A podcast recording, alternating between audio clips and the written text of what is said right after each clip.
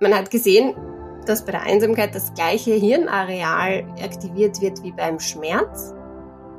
Wenn man eben das Gefühl hat, man gehört zu jemandem, man gehört zur Gesellschaft, man ist Teil von etwas Größerem, dann kann man auch leichter damit umgehen. Und es hat sich eigentlich deutlich gezeigt, dass Einsamkeit körperliche Auswirkungen hat. Einsamkeit ist nämlich nicht das Alleine sein oder das Alleine wohnen oder Single sein, sondern man kann einsam sein in einer Großfamilie und man kann einsam sein allein zu Hause. Herzlich willkommen zu Kaleidoskop Leben, dem Podcast der Elisabethinen für ein inspiriertes Leben. Ich bin Michaela Mallinger. Und ich bin Michael Ettlinger. Letzte Woche hatten wir Patrick Hafner alias Dr. Disco zu Gast, der uns von seiner Erfahrung mit dem Thema Einsamkeit erzählt hat. Gerade in der vorweihnachtlichen Zeit im Advent und zu Weihnachten fühlen sich viele Menschen einsam Vielleicht, weil sie keine Angehörigen haben, vielleicht, weil sie sich nicht integriert fühlen.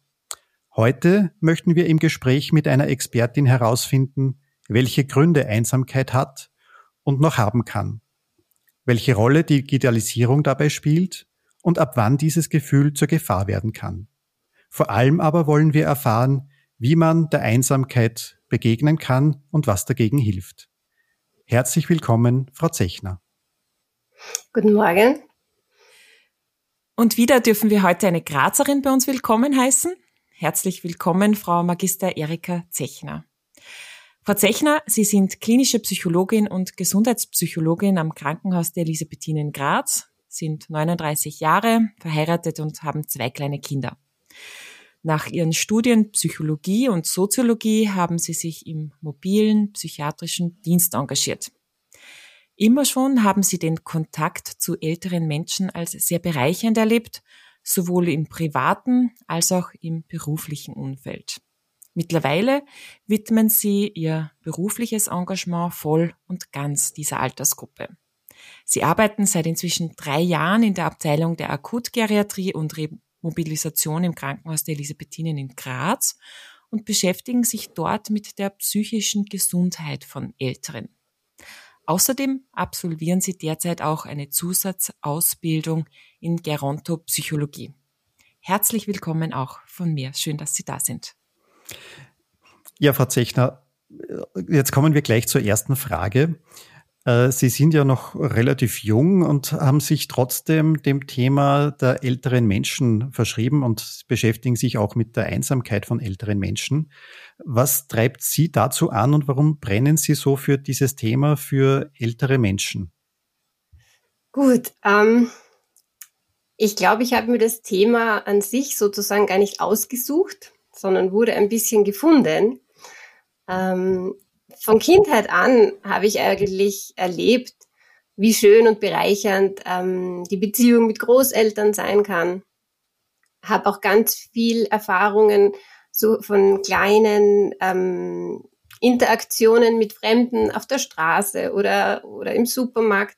Und es waren meistens ältere Menschen, die mich angesprochen haben, mit denen man dann eigentlich sehr, sehr gut und schnell ins Gespräch kommen ist. Und da hat sich das dann recht früh für mich irgendwie abgezeichnet, dass das ähm, etwas ist, was mir liegt, was mir Spaß macht, was mir Freude bereitet.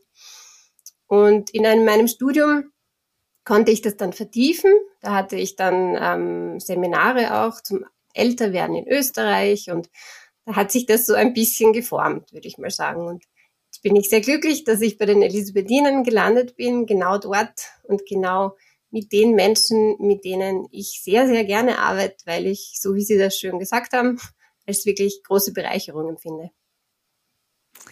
Es ist ja so, dass man auf der einen Seite ähm, in vielen Gesprächen und in unterschiedlichen Kontexten immer vom äh, Einsamsein der Älteren spricht. Auf der anderen Seite hört man äh, oder liest man, ähm, das ist gar nicht so, sondern ähm, nur die wirklich alten, alten äh, empfinden das Gefühl der Einsamkeit, aber auch jüngere. Also es ist nicht ein Thema des Alters. Wie, wie sehen Sie das? Ist Einsamkeit ein Altersphänomen? Nein, das würde ich jetzt klar verneinen. Ähm, es zeigt sich sehr deutlich in zwei Altersgruppen. Also das ist so die Jugend und die eher Hochbetagten.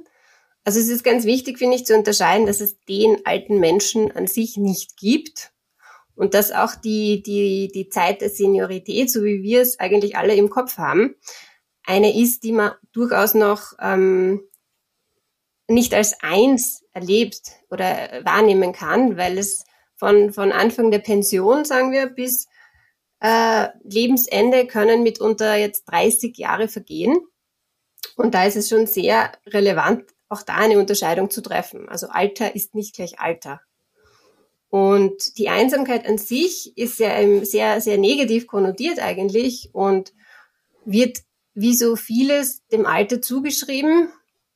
Äh, das ist, glaube ich, so generell ein Problem, dass man dass es gut ist, dass wir das besprechen, weil das Alter einfach ein sehr negatives Bild hat in der Gesellschaft. Also alt ist eben krank, alt ist defizitär, alt ist einsam.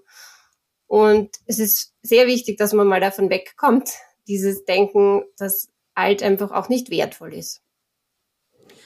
Hat sich das Ihrer Ansicht nach in den letzten Jahrzehnten verändert? Und falls ja, warum? Oder wie? Ähm, es geht, glaube ich, darum, dass man auch als junger Mensch immer weniger Kontakt mit älteren Menschen hat. Also dieses Großfamiliengefüge, das erleben immer weniger Menschen. Und da kann man sich natürlich dann auch schwerer reinversetzen in den, in den anderen. Und ähm, alles, was man nicht kennt, kann man dann oder nicht erlebt hat, das nimmt man dann auf ganz eigene Art wahr und kann dann seine Gedanken dahingehend aber nicht so richtig kontrollieren, ob die stimmen oder nicht, weil eben das Gegenüber fehlt. Und damals gab es einfach mehr Großfamilien, man hat mehr zusammen gelebt, man hat mehr sich zusammen ausgetauscht und das war sicher für das Verständnis her ähm, ein großer Vorteil, ja.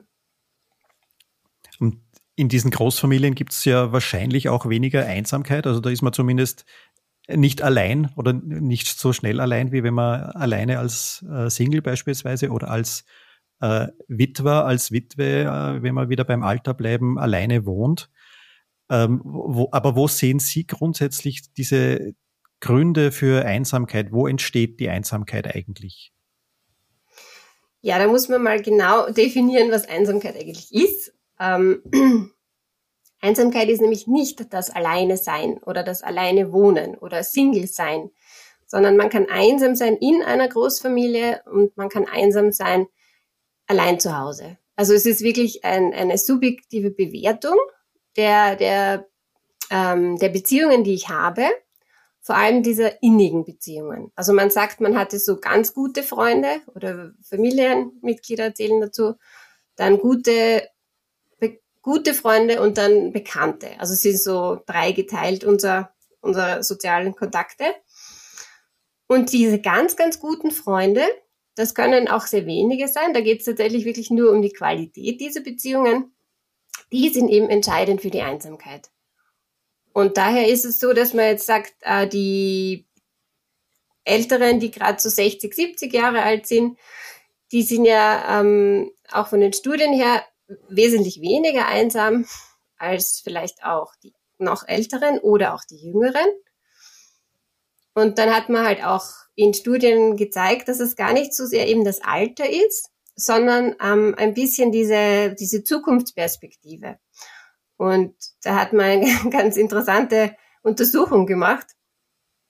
Ähm, man hat sich jüngere Menschen vorstellen lassen, dass sie an einer unheilbaren Krankheit erkranken und die haben dann eigentlich so agiert, wie man es erwartet von Menschen, die älter sind. Also wenn man nämlich keine äh, oder wenn man das Gefühl hat, das Leben neigt sich dem Ende zu, dann geht man eben nicht mehr so auf jedes Fest oder in das große Vereinsleben vielleicht, das man führt oder so, sondern man konzentriert sich sehr genau auf die ganz wichtigen, intimen Beziehungen, engen Kontakte, die man hat. Und in der Jugend, gerade momentan, wo man sagt, diese Generation Me, also dieses Ich, ich, diese ich-bezogene Jugend, die momentan eben auch mit der Digitalisierung ähm, groß wird, die haben ganz, ganz viele Kontakte, aber es fehlt eben auch an diesen ganz wenigen, ganz ähm, innigen, wo man wirklich auch sich selber erleben kann als Mensch, wo man sich austauschen kann, wo man vielleicht gemeinsam Überlegungen ähm, anstellen kann oder die bei Entscheidungen helfen oder so. Sie haben vorher gerade gesagt, dass die, diese Altersgruppe so äh, ab 65 eigentlich äh, recht wenig oder im Vergleich wenig von Einsamkeit betroffen ist. Woran liegt es? Naja, die stehen oder standen gerade noch auch im Berufsleben, ähm, hatten oder haben eben noch viele Beziehungen und ähm, ja, haben jetzt einfach ein bisschen weniger Verpflichtungen vielleicht oder die Tagesstruktur kann man eher so sich einteilen, wie man das möchte und nicht so vorgegeben, wie wenn man im Arbeitsleben steht. Aber man hat eben im Vergleich zu den Jahren davor prinzipiell noch diesen gleichen ganz engen Freundeskreis und Bekanntenkreis. Und das ist ja eben genau das, was die Einsamkeit bedingen kann oder nicht. Von vielen Gestaltern im Gesundheitsbereich hört man, wir müssen etwas gegen die Einsamkeit tun, weil das macht Menschen krank und hat Folgen gesundheitlicher Natur, psychisch, körperlich, also das ganze Paket. Warum ist das jetzt so ein Thema? Ich glaube, weil man jetzt einfach offen darüber spricht. Also es war bis dato auch ein bisschen ein Tabuthema, das ist alleine, einsame sein. Ähm, und es wird jetzt einfach immer öffentlicher und man merkt eben, es gibt wirklich viele Studien dazu und, und es hat sich eigentlich deutlich gezeigt, dass es ähm, die Einsamkeit körperliche Auswirkungen hat, dass es äh, Depressionen begünstigt, dass die Menschen auch sich weniger bewegen, ähm, der Cholesterin steigt, äh, Diabetesgefahr, Herz-Kreislauf-Erkrankungen. Also man sieht jetzt immer mehr diesen Zusammenhang von Einsamkeit das, die Einsamkeit wirkt im Körper fast so wie ein chronischer Stress und das bewirkt eben was und im sehr negativen Sinne. Und daher glaube ich, ist jetzt schon langsam, kommt das ins Rollen, dass man sich immer mehr damit beschäftigt. Ganz interessant auch, ähm, die Einsamkeit, man hat gesehen, dass bei der Einsamkeit das gleiche Hirnareal aktiviert wird, aktiviert wird wie beim Schmerz. Das finde ich ähm, recht spannend. Das heißt, man muss da wirklich was machen, weil es äh, eindeutig eben Auswirkungen auf den Körper hat. Und was kann man dagegen tun? Also ganz platt jetzt gefragt eigentlich. Ja, also prinzipiell geht es darum, dass man sich selber eingesteht, einsam zu sein. Ähm, das ist so immer der erste Schritt. Ähm, sich damit auseinandersetzen und dann zu schauen, okay, was kann ich tun? Was liegt in meiner Macht? Wo kann ich Veränderungen treffen? Und da kommt es eben sehr drauf an. Also je älter und vielleicht, ich sage jetzt mal auch immobiler oder wenn man dann vielleicht nicht mehr so gut hört, da wird es tatsächlich schwierig, weil dann, dann fallen oder dann geht man vielleicht nicht mehr so gern zu seinen wöchentlichen äh, Stammtischen, weil es einfach schon sehr anstrengend ist, dieses Zuhören ähm, oder die Entfernung einfach zu groß ist. Und dann muss man sich halt das irgendwie anders richten, sage ich jetzt einmal. Also dass man vielleicht nicht mehr sich in der Gruppe trifft, sondern sich mit Personen extra trifft, was für das Zuhören ja viel leichter ist. Ja, oder jemanden zu sich nach Hause einladet.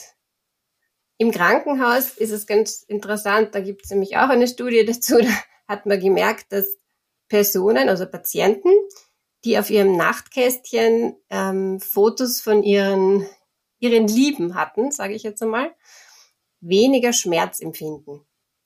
Und das ist eben auch wieder ein guter Rückschluss eben zur Einsamkeit. Also wenn man eben das Gefühl hat, man gehört zu jemandem, man gehört zur Gesellschaft, man ist Teil von etwas Größerem, dann kann man auch leichter damit umgehen und dann empfindet man die Einsamkeit als nicht so negativ oder sie kommt auch gar nicht auf. Aber wenn ich mir ein Bild von meinen Lieben auf die, aufs Nachtkastel stelle, im Krankenhaus beispielsweise, dann muss ich ja schon irgendwie einge, eingebettet sein in ein Beziehungsgeflecht, in, in, in eine Familie oder in, in Freundeskreise. Sonst würde man die ja, ja gar nicht aufstellen wahrscheinlich. Ähm, also wie spielt das zusammen? Wo ist da Ursache und Wirkung? Das stimmt natürlich. Und je älter man wird, desto eher kann es natürlich sein, dass genau diese ganz engen Vertrauten vielleicht auch schon verstorben sind. Aber da ist dann interessant zu wissen, dass wir in unserer ähm, Vorstellungskraft eigentlich mehr bewirken können, als man denkt. Also man kann das Gehirn ein bisschen austricksen, sage ich jetzt einmal dazu, weil das Gehirn Informationen, jede Art von Information so verarbeitet, als ob sie real wäre. Das heißt, ich kann mir durchaus auch die Personen noch ins Gedächtnis rufen oder die schönen Momente mit jemandem ins Gedächtnis rufen, auch wenn die nicht mehr leben sollten. Und es hat trotzdem eine positive Reaktion auf den Körper, eine positive Auswirkung. Das heißt aber auch, jetzt im Umkehrschluss für mich zumindest, im, so wie ich es verstehe, ähm, dass man über Online-Kontakte, über digitale Medien vielleicht ein bisschen was von dem, was wir jetzt so äh, erleben, dass man andere Menschen nicht besuchen darf und ähnliches, äh, dass man ein bisschen was von dem wettmachen kann, um auch der Einsamkeit entgegenzuwirken. Ja, Sie haben das jetzt eh schon schön gesagt, ein bisschen was. das würde ich unterstreichen. Ähm, aber wir sind halt, ähm, ja, wir sind Menschen, die in, in, in Gemeinschaften wohnen. Wir, die ganze Evolution zeigt, man braucht ein Gegenüber, also auch um sich selber zu schützen und sich selber irgendwie als ich wahrzunehmen. Und Kommunikation ist natürlich viel mehr als einfach nur jemanden zu sehen. Also man müsste ihn auch riechen können oder die Umgebung besser wahrnehmen können. Das heißt, man kann es nicht vergleichen mit einem Kontakt, der direkt stattfindet, face to face. Aber es ist durchaus eine gute Möglichkeit, die Beziehungen nicht ganz sozusagen zu verlieren zu jemandem. Mhm. Ich stelle jetzt mal eine Hypothese auf und Sie sagen mir, ob sie stimmt. Wenn Menschen Beziehungskompetenz haben, ist die Wahrscheinlichkeit, dass sie einsam werden, geringer. Kann man das so sagen? Beziehungskompetenz. Hm. Was ist das, oder? es geht immer darum bei Beziehungen, ähm, wie sehr kennt man sich selbst, wie sehr schätzt man sich selbst, also diese Selbstwirksamkeit und auch, dass man Erfahrungen gemacht hat mit einem anderen gegenüber. Wie komme ich sozusagen auch an? Wie komme ich rüber? Passt es auch zu dem Bild, das ich selber von mir habe? Und was habe ich schon erlebt? Also in meiner Kindheit, in meiner Jugend, welche Art von Beziehungen habe ich selbst erlebt oder, oder zumindest ähm, gesehen? Und dann, wenn man sagt, ja, bis dato hatte ich eigentlich gute Freundschaften oder ein, zwei gute, innige Beziehungen, würde ich schon sagen, dass es dann präventiv wirken kann. Mhm. Wir haben ja letzte Woche in unserem Podcast äh, einen Klinikclown zu Besuch gehabt und mit ihm auch über das Thema Einsamkeit gesprochen. Und er hat uns so ein bisschen aus seinem eigenen Leben auch erzählt, äh, unter anderem, dass er vor kurzem übersiedelt ist und jetzt so an seinem neuen Wohnort in Linz auch dieses Thema Einsamkeit mehr spürt als an seinem alten Wohnort, weil er einfach nicht so vertraut ist mit der Umgebung ähm, und da einiges vermisst. Ist das normal aus Ihrer Sicht? Auf jeden Fall. Also ich glaube, in jeder neuen Umgebung muss man sich einmal wieder zurechtfinden. Und dann geht es eben darum, wie sehr oder wie gut schaffe ich es, vielleicht neue Kontakte zu knüpfen, mich da in der Nachbarschaft zu integrieren oder eben meine Nachbarn kennenzulernen, dass ich mich dort irgendwie wohlfühle. Also es geht auch immer wirklich, sagt, um dieses Größere, dieses Gefühl, ich gehöre dorthin, ich gehöre zu dieser Gemeinschaft, vielleicht zu diesem Ort, ähm, zu diesem Wohnhaus. Also man kann das ja auch immer dann runterbrechen.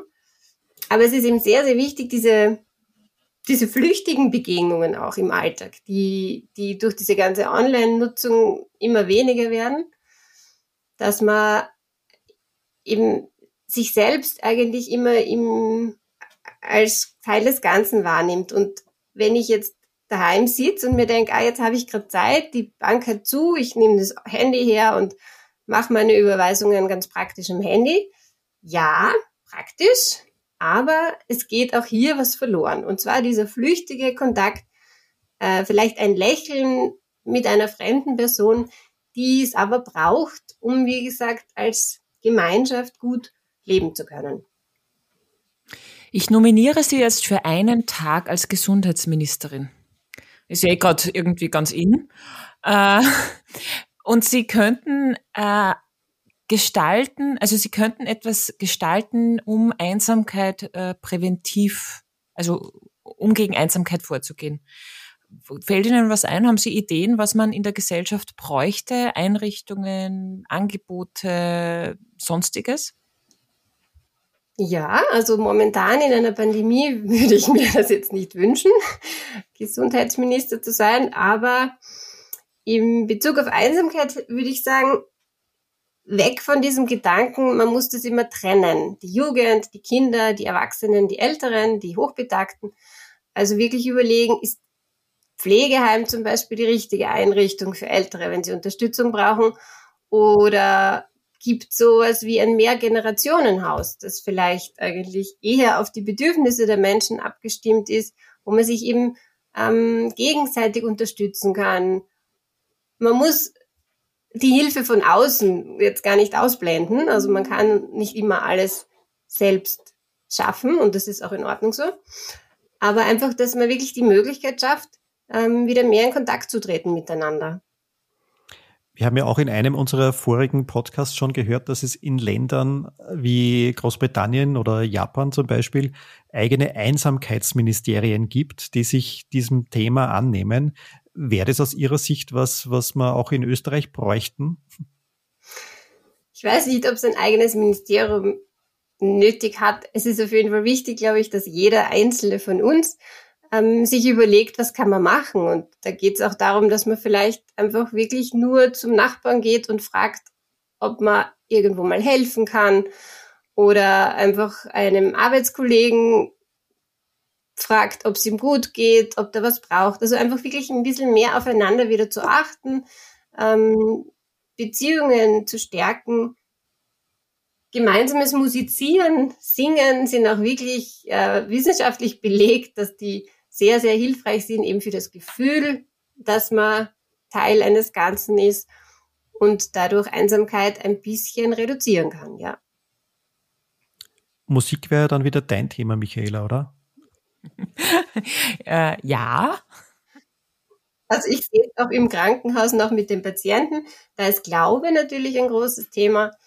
Da fühlt man sich dann auch irgendwie gestützt, ähm, beschützt zum Teil auch. Und die ältere Generation, und wir haben ganz viele Patienten, die über 90 Jahre alt sind, die gehen ganz bewundernswert eigentlich mit der Situation um, in der sie oft sind und haben auch durch den Glauben einen, einen guten Halt. Um auf deine Frage zurückzukommen, Michael, also mir ist natürlich äh, Einsamkeit im Seniorenzentrum als Musiktherapeutin durchaus begegnet. Und das, äh, weil Sie sagen, dieses gemeinsame Musizieren, ähm, das haben wir ja oft gemacht in der, in der Küche, also in den in Seniorenzentren, wo ich zwar eigentlich eine Patientin besucht und begleitet habe, aber ähm, wir das im Gemeinschaftsraum gemacht haben. Und es war immer total spannend, was es mit den Menschen rundherum gemacht hat. Also dieses Wir-Gefühl ist dann noch viel stärker spürbar geworden und plötzlich hat jemand, der fünf Tische weiter gewesen ist, mitgesungen. Äh, häufig auch Menschen, die sehr in sich gekehrt schon waren und die sich aber in dem Moment auch nicht beobachtet gefühlt haben. Also es ist nicht um sie als Einzelperson gegangen in einer therapeutischen Beziehung, was es nochmal leichter macht, sich einfach so freiwillig einzubinden, wo aber sichtbar war, was welchen positiven Aspekt das dann äh, gebracht hat. Also für, für die Menschen, die Teil dieser musikalischen, diesem musikalischen Gemeinsamen waren. Also Musik kann da tatsächlich äh, beitragen, aber nicht nur, ich muss jetzt in einer therapeutischen Beziehung miteinander musizieren, sondern durchaus auch zu einem Konzert gehen oder und sich da als Teil des Gesamten fühlen. Das reicht auch oft schon. Es ist witzig, weil Mus Musik haben wir ja letzte Woche mit Patrick äh, Hafner, mit unserem Klinikclown besprochen, dass das ein wirksames Mittel ist, um Menschen herauszulocken. Wie, wie sehen Sie das aus Ihrer äh, Expertensicht? Was kann die Musik machen?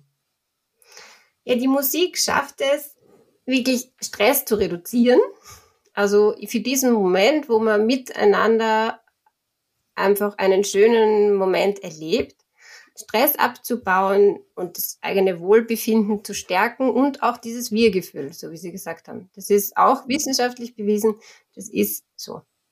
Alles, was auch im Gleichtakt abläuft, ähm, hat, hat sich auch gezeigt, dass, dass auch die Bewegung zum Beispiel, das gemeinsame Turnen, ähm, Tanzen, auch das in Verbindung mit Musik oder auch ohne ähm, dieses Gefühl von wir sind alle in einem Boot, wir machen da alle das Gleiche und es tut gut.